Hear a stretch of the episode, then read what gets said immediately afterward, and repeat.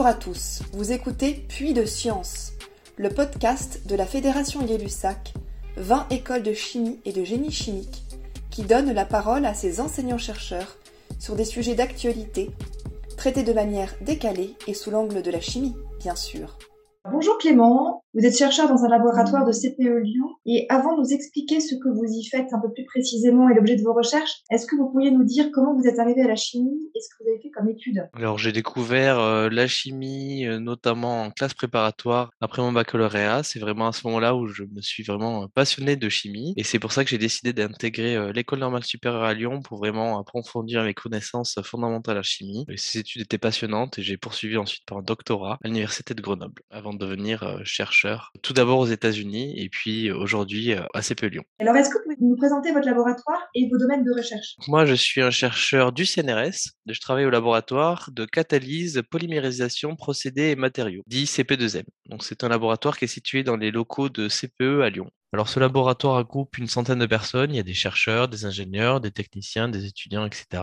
Et on travaille tous sur des thématiques assez variées. Ma spécialité à moi, c'est la chimie organométallique et la catalyse. Je prépare notamment des nouvelles molécules qui contiennent un ou plusieurs atomes métalliques. Et je m'en sers ensuite pour fonctionnaliser des matériaux par une approche qu'on appelle chimie organométallique de surface. Et ces matériaux, donc, ils sont fonctionnalisés à la surface par des sites actifs métalliques qu'on utilise ensuite comme des catalyseurs. Merci Clément. Alors, j'ai cru entendre vous veniez d'obtenir une prestigieuse bourse ERC. Est-ce que vous pouvez nous en dire un peu plus?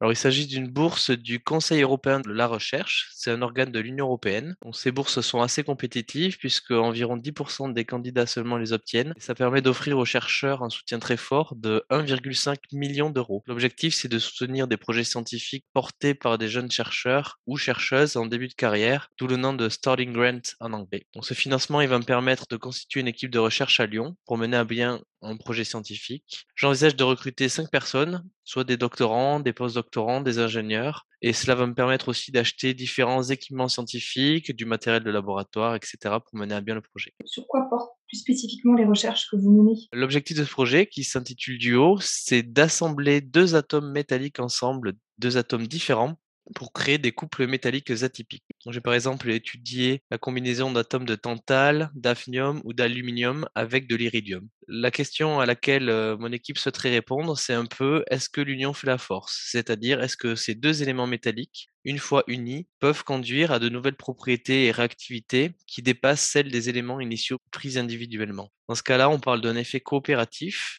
et ça ouvre tout un nouveau champ des possibles. Ces nouveaux couples métalliques, par exemple, pourraient permettre de transformer des liaisons chimiques de façon inédite, comme des liaisons carbone-hydrogène. Et donc, pour tester ces hypothèses, nous allons d'abord créer ces couples métalliques, les isoler à la surface de matériaux pour obtenir des sites actifs originaux, et ensuite, on va étudier leur activité catalytique, tout en la comparant à celle de catalyseurs monométalliques plus conventionnels, pour vraiment montrer euh, l'intérêt et la supériorité de ces couples bimétalliques. Est-ce que pour aller un petit peu plus loin, oui, bien sûr. Alors, au-delà des Mmh. aspects fondamentaux, nous visons plusieurs applications centrées autour de l'activation de liaisons carbone-hydrogène, qui sont au cœur de la matière organique. Donc, cela pourrait, par exemple, permettre d'améliorer le marquage de principes pharmaceutiques par des isotopes de l'hydrogène, comme le deutérium ou le tritium, ce qui est extrêmement utile pour étudier, par exemple, le métabolisme de principes actifs. Et nous allons aussi nous intéresser à l'activation du méthane, qui est le composant majoritaire du gaz naturel. Cela pourrait avoir des répercussions à plus long terme pour la production d'hydrogène ou d'hydrocarbures de plus haute valeur ajoutée, et donc euh, tout un intérêt pour la pétrochimie. Je vous souhaite euh, bonne chance pour la suite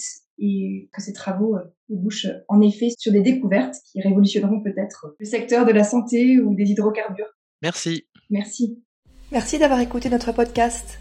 Suivez la Fédération Gay-Lussac sur les réseaux sociaux et retrouvez tous nos podcasts sur YouTube et sur les plateformes d'écoute. À bientôt!